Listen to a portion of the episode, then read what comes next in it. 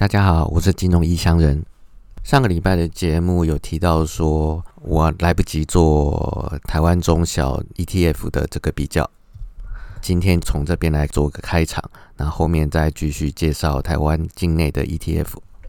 我拉的这个比较图，当然就是有包含富邦台湾中小 A 级动能五十的这档 ETF，这是台湾境内唯一一档中小型的 ETF。拿来做比较的标的有零零五零，然后台湾五十指数、台湾加权。那另外我还拉了就是远大的中型一百，还有台湾中型一百指数来做一些相对应的比较，顺便看一下说他们的这些年来的一些历史表现。那因为这六档标的里面成立时间最晚的就是中小 A 级动能五十的这一档 ETF。它的成立时间是二零一八年五月四号，所以所谓的比较就是从一八年的五月四号开始比较到现在，这样大约三年多的时间，将近三年半的时间了。这段时间你可以看到说，台湾这几年都是上涨的，那只有二零二零年上半年有发生一段股灾，就是去年初了，有在投资的应该还有一些印象。从这个比较图上面可以看到，说这三年半来，零零五零可以有九十三个 percent 的报酬率，相对应的台湾五十指数是只有七十，那加权是只有六十个 percent 这样子，中型一百的指数也是七十，那元大中型一百它是九十四，那比元零零五零稍微高一点点，嗯，可是这其实也没有什么值得太高兴的，因可是很有趣的是。富邦台湾中小 A 级动能五十这一档，居然有一百二十个 percent，足足比零零五零还多了二十六、二十七个 percent，很有趣的。继承我上一集节目最后讲的，有高手去翻 paper，去翻论文，三种经过论文验证可以赚钱的方式的第三种，前面两个是价值投资法跟动能法，那第三个就是中小型股。从今天这个比较的话，刚好可以看到中小型股的表现，在台湾其实也算是适用哦，只是说你要等到中小型股开始发动之后，它的表现才会比明显比大盘比或比零零五零这样的大型股的标的的表现还要好一些。为什么这样讲呢？因为从这个绩效比较图来看的话。中小型从二零一八年的五月一直到今年二零二一年上半年之前，其实中小型股的表现没有特别好，那甚至是就是会输给大盘或者输给零零五零，而且还输一截。这其实也蛮正常，因为中小型股的波动本来就比大型股还要大，比整体的加权波动还要大，也是很正常。那波动大意思就是表现不好的时候会比大盘差。表现好的时候会比大盘好，简单讲就是这样的意思。那可是很有趣的地方是，它比大盘差的时候，差的幅度远比它表现好的时候那个幅度还要小很多。这个差距可能只有十个 percent 而已。你从这边可以看到说，中小型类股的这种比较活泼的特性。换句话说，你如果是短期内你要用钱，短期内你要看到绩效表现的话，中小型类股其实没有那么的适合。如果追求比较长期的表现的话，中小型类股其实可以考虑的，因为你有足够的时间、有耐心去等，等它发动，等它表现比大盘好的时候，那个时候再进行所谓的赎回的动作、获利了结的动作，这样子你才可以从中得到更好的获利。不然的话，你选零零五零就好了。就从这个比较来看的话，其实这一档富邦台湾中小 A 级动能五十，其实我也是蛮有兴趣。虽然说中小型就只有这么一档，可是它的表现确实是相当的不错。你如果把它拿来当做卫星的配置的话，其实也是 OK 的。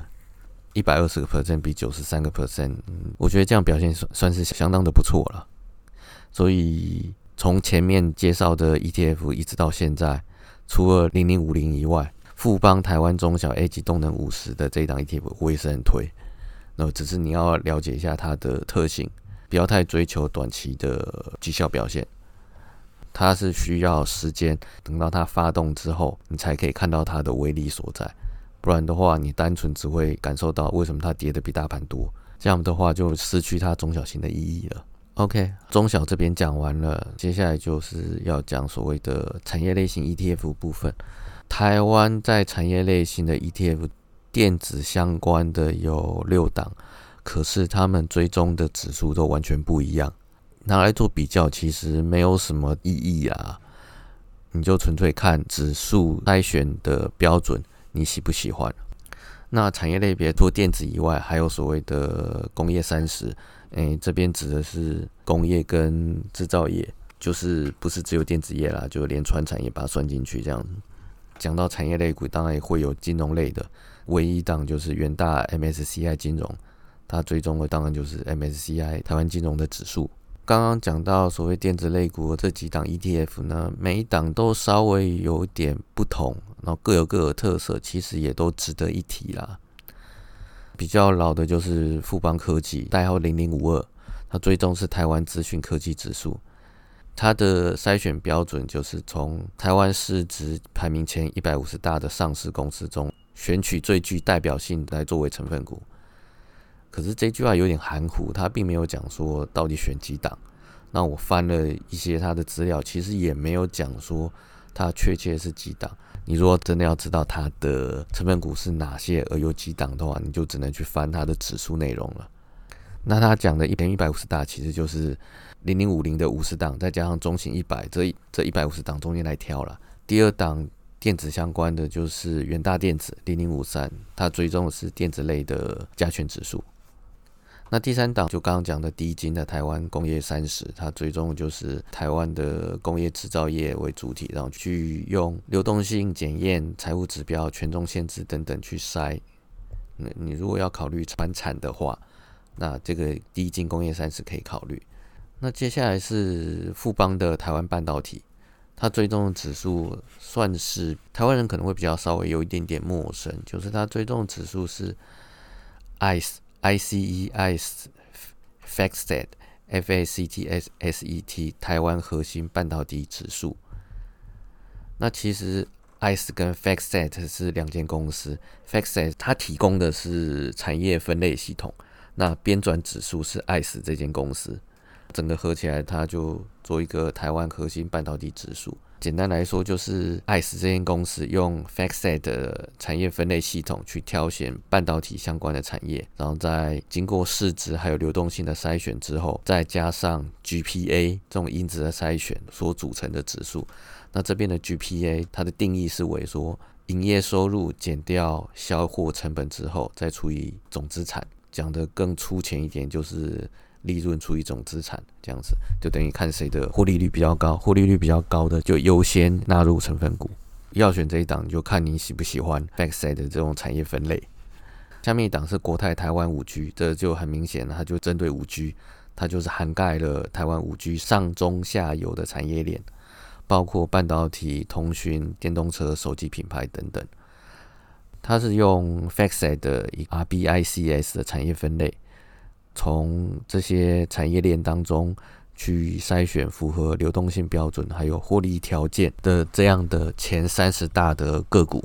你如果喜欢五 G 题材的话，那可以考虑这一档。当然，你也要仔细看一下成分股里面的成分你喜不喜欢。嗯，那再下一档的话是台湾关键半导体哦，这一档就有稍微比较特别一点的地方是，它有纳入 ESG 的概念，它追踪的指数是。ICE 的台湾 ESG 永续关键半导体指数。这一档就很明确讲说，里面就是三十档，里面的指数包含了产业上中下游，上游的 IC 设计占了约四十五个 percent，中游的晶圆代工占了约三十八个 percent，下游封装测试占了十个 percent，然后材料设备等其他就占了大约六点七个 percent。他筛选重视鼓励的永续性，还有获利成长的两大重点，然后按照诚心旗下的 ESG 评分，它不是挑前面 ESG 评分比较高的哦，它是用剔除 ESG 风险比较高的企业的方式，它是用去尾的方式，它不是挑前面优先方式，但是怎么说，它也是拥有 ESG 的概念。以电子半导体的这种高污染的产业来讲，也算是比较有道德、比较有环保概念的。如果你喜欢在这个半导体当中，你去选有 ESG 这种概念的话，那你也可以选择这一档中芯关键半导体。那产业的最后一档也是很有特色，它就专攻绿能级电动车，就是中性绿能级电动车。它旁边还特别一个挂号，本基金非属环境、社会及治理相关主题基金，就是它不算 ESG 的相关基金。虽然它标榜的是绿能及电动车。但是他有特别提出来，这一档并不算 ESG，所以它的成分股里面有机会出现一些可能比较没有道德或比较高污染的这种成分股。他们写这些条件，他们是为了他们未来筛选成分股做一些预留空间。他预留这些空间，并不代表说他现在已经有这个部分。就拿这一档当例子的话，就是说，他虽然标榜的绿能及电动车。但是它预留一个空间，说它不算 ESG，所以它可以把一些不算 ESG 的、不符合 ESG 概念的成分股纳进来，它可以。但是要不要，那是另外一回事。这样子，那它追踪的指数是台湾指数公司特选台湾上市柜绿能级电动车指数。它这个成分股就是有五十档，很明确，它有写五十档入选的成分股均为台湾上市柜挂牌交易的绿能及电动车供应链相关的企业。你如果喜欢绿能及电动车的这个题材的话，以台湾来讲，就只有这么一档可以选啦。有兴趣的话，你可以去看看它的成分股，看你喜不喜欢。嗯，喜欢的话，那你就就可以考虑买进。投资是属于一种很非常非常个人化的一种行为，那每个人的喜好有很明显的不同。有人就会觉得在投资方面，然后觉得道德很重要，他不喜欢投资一些呃罪恶基金，就是像烟草啦之类的这样子。那有些人就有这种偏好，那你叫他去投资有关烟草的公司，那他是没办法接受的。这是个人偏好，每个人喜好不一样，那每个人有选择的自由，就是这样。那 ETF 的好处呢，就是它可以提供很多不同的选择，让大家选择自己想要的。台湾目前是还没有所谓追合基金这回事啦，但是国外是有啦。台湾目前，你如果要讲所谓类似道德基金的话，大概就是 ESG 概念的吧。好了，那今天这样讲也有十几分钟了，那下次我们再讲大家会比较有兴趣的高股息的部分。如果时间 OK 的话，再讲讲 ESG 的部分。好，那今天就到这边。好，谢谢大家。